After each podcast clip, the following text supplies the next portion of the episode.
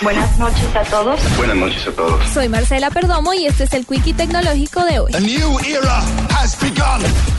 Científicos del Centro Nacional de Computación de Barcelona desarrollaron un programa bioinformático que permitirá analizar y diagnosticar las alteraciones genéticas que causan la aparición y progresión de tumores cancerígenos en tan solo 5 horas. El programa llamado Somatic Mutations Finder permite analizar a profundidad los cambios genéticos y celulares que terminan en cáncer sin necesidad de los tradicionales estudios que no solamente se demoran como mínimo una semana, sino que son en exceso costosos. Los científicos creadores del programa Smuffing aseguraron que este método puede ser utilizado en cualquier hospital con el fin de ayudar al diagnóstico y tratamiento de etapas tempranas de cáncer. Uno de los modelos de la primera computadora de Apple llamada Apple One, de la cual se fabricaron 50 unidades en el garaje de Steve Jobs en 1976, fue vendida por 905 mil dólares en una subasta en Estados Unidos.